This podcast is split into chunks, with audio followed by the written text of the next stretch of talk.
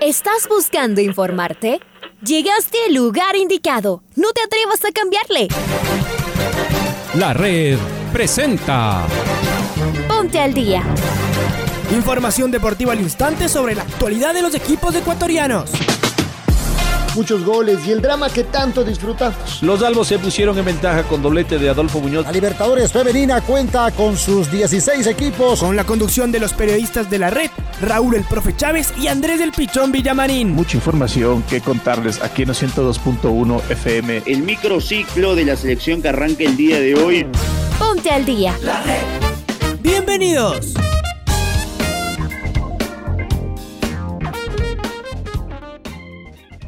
Hola, hola, ¿qué tal? ¿Cómo les va? ¿Cómo están? Tengan ustedes eh, un feliz arranque de semana. Un cordial y afectuoso saludo. Los saludamos aquí desde la cabina de la red. Hoy día 10, 10 de mayo del presente año 2021. Arrancamos, comenzamos, eh, iniciamos una nueva semana de trabajo aquí en el Noticiero al Día y su primera emisión. Les saluda Andrés Villamarín Espinel en compañía de Raúl Chávez. Está en Control Master la señorita Paola Yambay Comenzamos eh, esta semana plagada de fútbol, con mucho eh, fútbol, con competencia a nivel internacional. Se pueden definir muchas cosas en el ámbito internacional en esta jornada. Barcelona ya está en Bolivia, Emelec en Brasil, Liga viaja mañana hasta territorio argentino, Aucas está golpeado para recibir a Melgar, Independiente se juega la vida mañana frente al Palmeiras, así que tenemos una semana por demás interesante en la Copa Libertadores y en la Copa Sudamericana.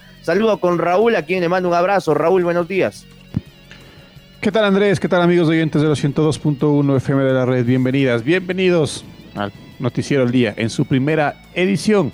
Arrancamos con los titulares. Independiente del Valle superó en su cancha Liga Deportiva Universitaria. Aucas sigue sin ganar en el Gonzalo Pozo Ripalda. El trencito azul goleó en su visita a Echaleche. Orense ganó después de 10 partidos. Olmedo sorprendió al Delfín. Macará derrotó a Deportivo Cuenca. Nasib Neme respondió a Miguel Ángel Or sobre el clásico del astillero y es procedente escuchar el editorial del día en la voz de Alfonso Lazo Ayala. Aunque quedaron dos partidos diferidos, se jugó la undécima fecha de nuestra Liga Pro. Los punteros debieron aplazar su cotejo con fecha aún incierta. Es un partido clave para la clasificación de la etapa.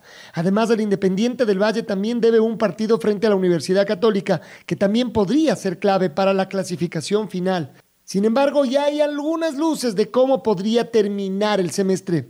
Liga Deportiva Universitaria perdió lo que parecería su última oportunidad de pelear en el torneo local. Fue una semana durísima pues dejó sus dos invictos en el año, en la Libertadores del martes frente al Flamengo y en el campeonato contra el IDB el sábado en Sangolquí. No han logrado recuperar el nivel varios jugadores, Muñoz, Guerra, Villarreal, Perlaza, Zunino, y su técnico está cada vez más apurado por la falta de resultados y ya se gastó todos los ahorros. Por supuesto que cambiar el director técnico a cuatro fechas del final de la etapa y con tres encuentros por disputar en la Libertadores no parece lo más inteligente, pero ya luce como un ciclo desgastado luego de tantos triunfos triunfos. Por su parte, el Independiente recuperó el gol. El fútbol no se había ido e ingresa embalado a la definición del semestre. Otro que fue una sorpresa en su rendimiento y su contundencia este fin de semana fue el trencito azul. La Universidad Católica lo frenó en seco al sorprendente Mushugruna. Le hizo seis goles con gran actuación del venezolano Farías, pero también de José Carabalí, Walter Chalá y Facundo Martínez. Veremos si logran estabilizar al plantel. Aucas, en cambio, acaba de entrar en una zona muy peligrosa. Se derrumbó luego del masivo contagio por COVID y hoy es una sombra del equipo que goleó al City en Guayaquil. Está muy cerca del fondo de la tabla y lo peor es que en la cancha. Sin Víctor Figueroa no tiene ideas. El próximo fin de semana se verán las caras orientales y albos, muy apremiados los dos. Pero el fútbol no para y enseguida nos meteremos en las copas internacionales. Barcelona y MLE quieren asegurar sus clasificaciones, mientras que el IDB buscará la revancha con Palmeiras y Liga un resultado heroico en Buenos Aires. Aucas quiere terminar lo más pronto posible, lo que resultó una pesadilla. Agarrarse todos.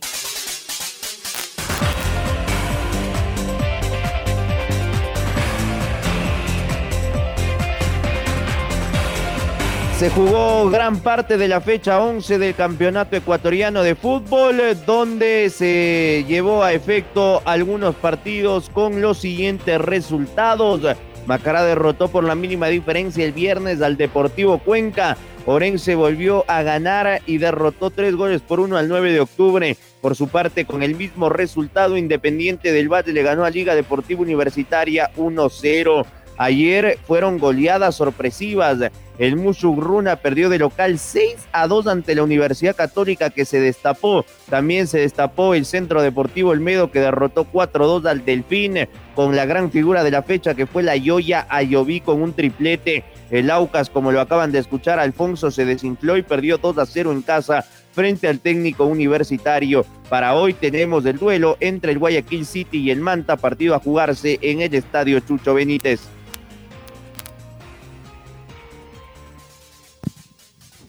Y esta semana es crucial para que Liga, en sus aspiraciones de acceder a, octavos de final en Copa Libertadores, los albos viajarán a Argentina luego de una dolorosa derrota en el Campeonato Nacional frente Independiente del Valle. Estamos con nuestro compañero Patricio Javier Díaz, quien nos va a ampliar información del conjunto Albo. Hola Pato, buen día, ¿cómo estás?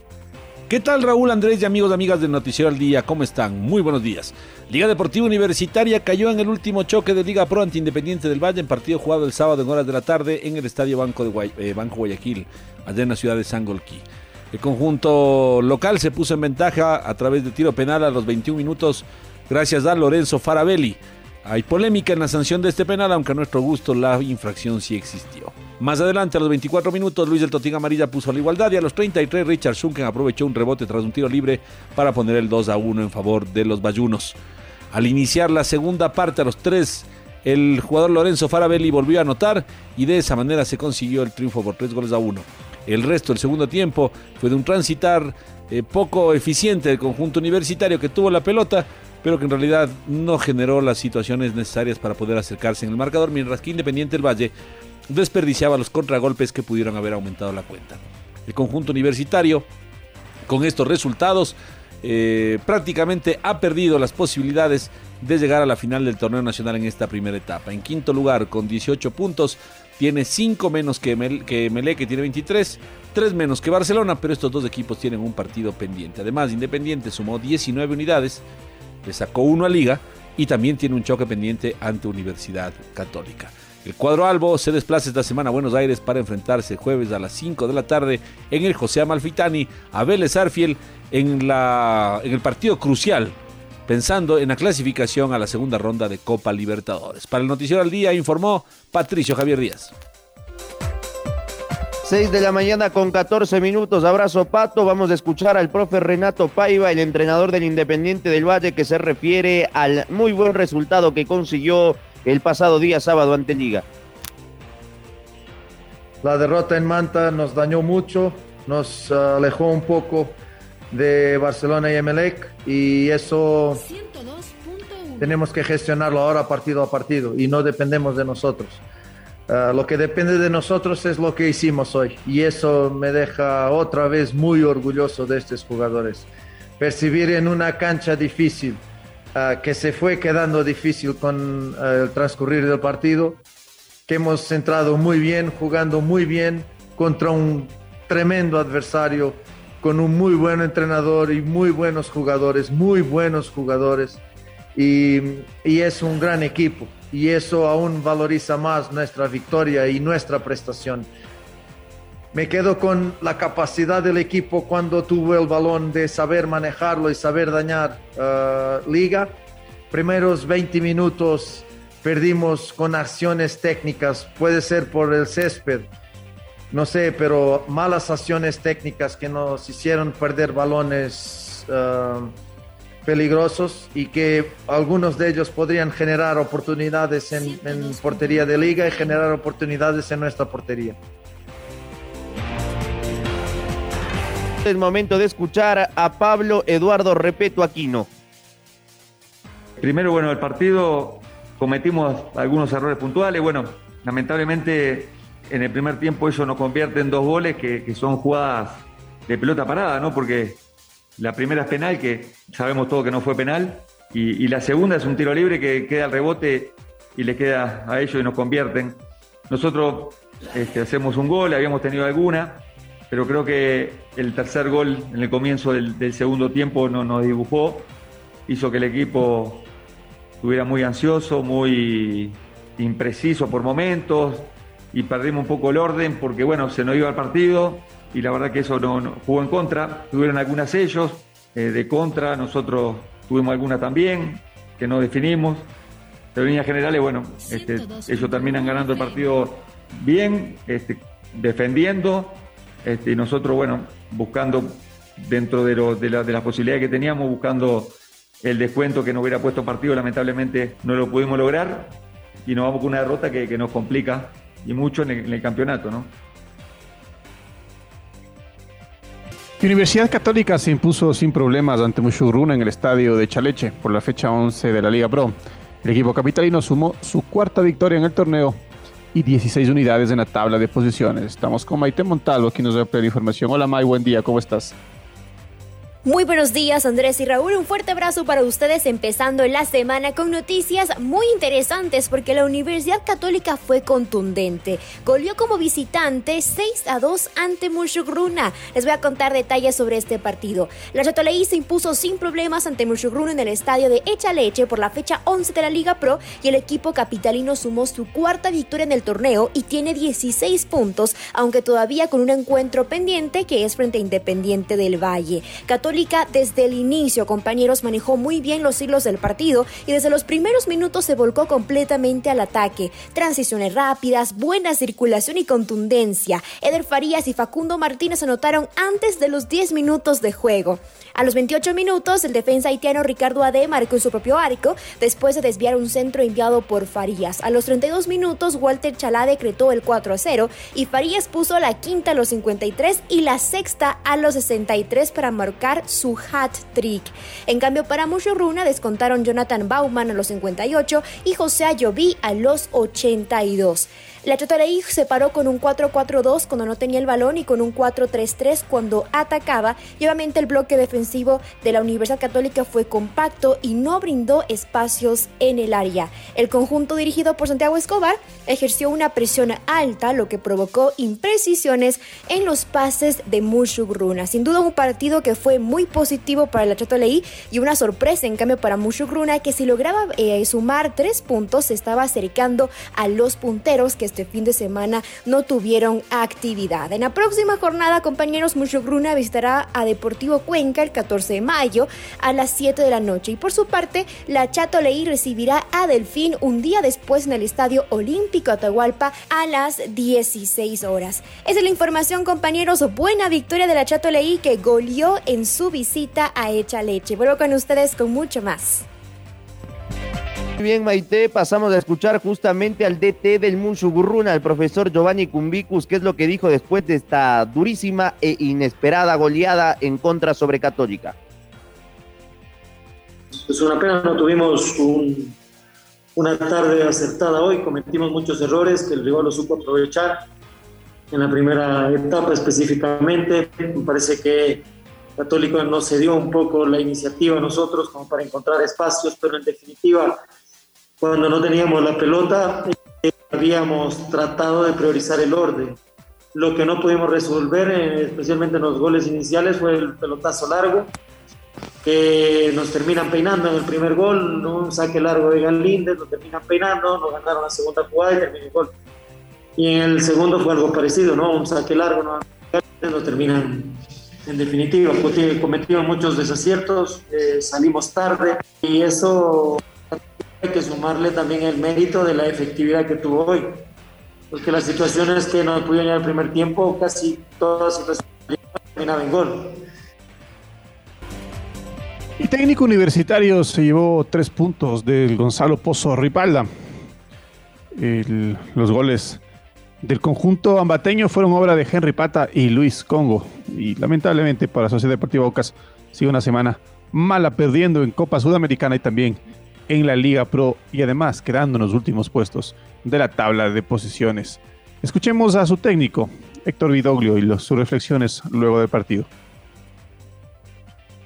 Sí, obviamente que estamos pasando un momento complicado, un momento doloroso para todos, como jugadores, como cuerpo técnico, porque no nos gusta la racha que estamos sosteniendo. Eh, si el equipo eh, sostuvo la pelota, tuvo posición, estuvo bien posicionado en el campo, pero todo eso lo necesitábamos hacerlo en momentos 20, 25 minutos más adelante y, y generar más ocasiones de gol. Obviamente que todo eso se, se mejora con trabajo. No vamos a cambiar el discurso de, los partidos anteriores, decimos lo mismo, hemos tenido poco tiempo por todo esto de un partido tras el otro, por la enfermedad que han tenido los jugadores, que la verdad que, que han metido un amor propio impresionante, porque después de 10 días con esta enfermedad y 10 días de no estar entrenando, todo se complicó. No levanta cabeza el Aucas. eh, y un equipo que le está pasando mal es el Delfín. Ayer perdió de local cuatro goles por dos ante el Olmedo en una actuación eh, sensacional de Jaime Layoya Lloví, que marcó un triplete del minuto 24 al minuto 31. En siete minutos, Layoya Lloví marcó tres goles. eh.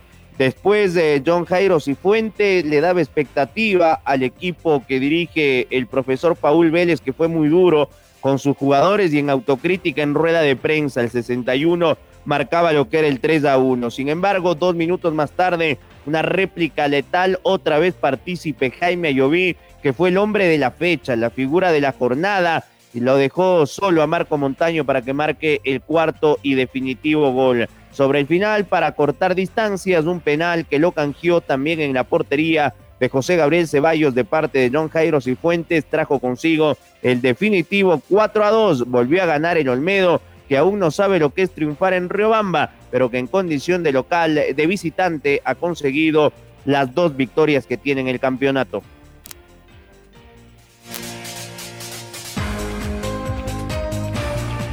Y en el partido que abrió la fecha 11 de la Liga Pro, Orense derrotó 3 a 1 a 9 de octubre, pese a la victoria.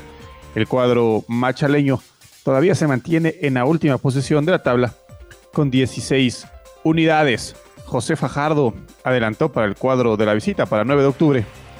Empató Gabriel Achillier al minuto 53.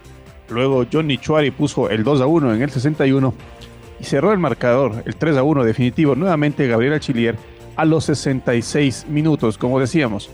Vuelve a ganar Orense después de muchas fechas, pero el triunfo no le sirve para dejar el último puesto de la tabla de posiciones de esta Liga Pro. Primera fase. En el partido que abrió la fecha número 11, Macará derrotó 1 por 0 al Deportivo Cuenca. Un partido que se abrió muy temprano con el gol del paraguayo Blas Díaz. El eh, paraguayo marcó el único gol en una tarde donde el chico Vita Fuerte, el arquero que debutaba en Serie A del fútbol ecuatoriano tras la suspensión de Pucheta y tras la lesión de Calolo, le dieron la oportunidad al tercer arquero Vita Fuerte que sacó hasta el viento, sacó absolutamente todo. Sobre el final fue expulsado Aarón Rodríguez, que lamentablemente para los intereses de Macará será ausencia la próxima semana cuando el próximo domingo visiten el estadio Jocay ante el Manta Fútbol Club.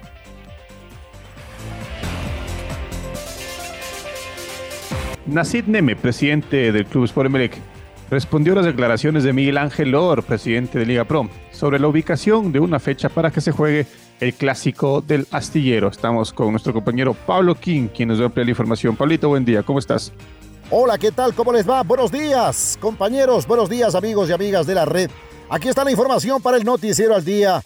Nasib Neme, presidente del Club Sport Emelec, respondió a las declaraciones de Miguel Ángel Loor, presidente de la Liga Pro, sobre la ubicación de una fecha para que se juegue el clásico del astillero. Lo prioritario es terminar la primera etapa lo más pronto posible. Veremos cómo hacer eso. Vamos a trabajar fuertemente para lograrlo y ver la forma. Cualquier decisión que se tome, estoy seguro que no va a satisfacer a todos, pero siempre se va a priorizar la competencia justa y que el torneo se pueda terminar. Eso dijo Miguel Ángel Or, el presidente de la Liga Pro, a lo que el señor Nassim Neme expresó y contestó lo siguiente, cualquier decisión deberá estar enmarcada en los reglamentos y ser absolutamente transparente.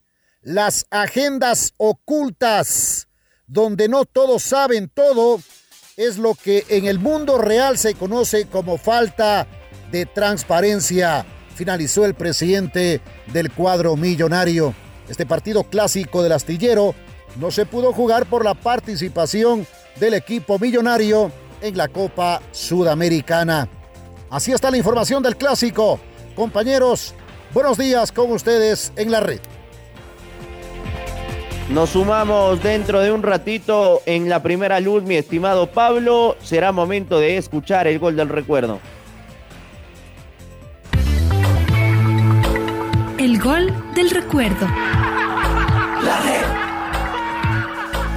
El 10 de mayo del año 2009, el Deportivo Quito recibió a Liga de Puerto Viejo por la décima cuarta fecha de la primera etapa del torneo en el Estadio Olímpico Atahualpa. Los Chuyas se impusieron 2 a 0 con un doblete de Michael Arroyo. Recordemos el segundo gol del mediocampista ecuatoriano con los relatos de Alfonso Lazo Ayala y los comentarios de Luis Bambino Paredes. Aquí está Delio solito. Quiere enganchar. Osvaldo penal. Penal para el Deportivo Quito. Se la perdió Delio Ordóñez. Pero Osvaldo Mindi ingresó en el área a gran velocidad. El arquero que venía corriendo se comió la maga lo trabó. Tiro penal para el Quito. Nadie discute. Mauricio Donoso. ¿Se hace cargo de la pelota o es al final Michael Arroyo? En el debut del Deportivo Quito con la camiseta de los Chuyas, Michael Arroyo, con pierna derecha, Michael, gol del Quito. ¡Gol!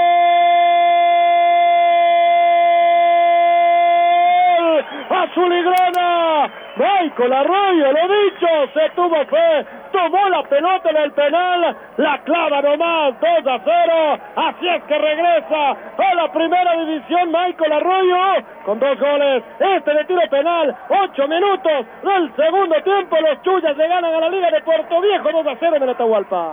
Envidiable convicción que tuvo Arroyo. Cuando colocó la pelota, le versearon algunos ex compañeros. Un tiro fuerte, un remate cruzado de Michael Arroyo para poner el 2 a 0 en favor del Deportivo Quito en el fútbol. Va debutando con la camiseta negra internacional que tiene el Quito. Dos goles de Michael Arroyo en el partido. Ahora ya estás al día junto a nosotros. La red presentó Ponte al día. Informativo completo sobre la actualidad del fútbol que más nos gusta, en donde estés y a la hora que tú quieras. Quédate conectado con nosotros en las redes de la red. Síguenos como arroba la red Ecuador y no te pierdas los detalles del deporte minuto a minuto. Escúchanos en vivo en TuneIn y en los 102.1 FM en Quito. ¡Te esperamos!